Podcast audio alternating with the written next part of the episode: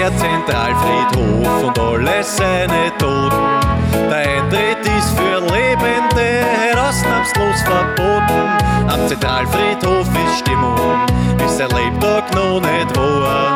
Weil alle Toten feiern heute seine ersten 100 Jahre. Hey, weil der Tod der Festheit gibt, die ganze lange Nacht. Und von den Gästen ganz egal, Eintrittskarten braucht.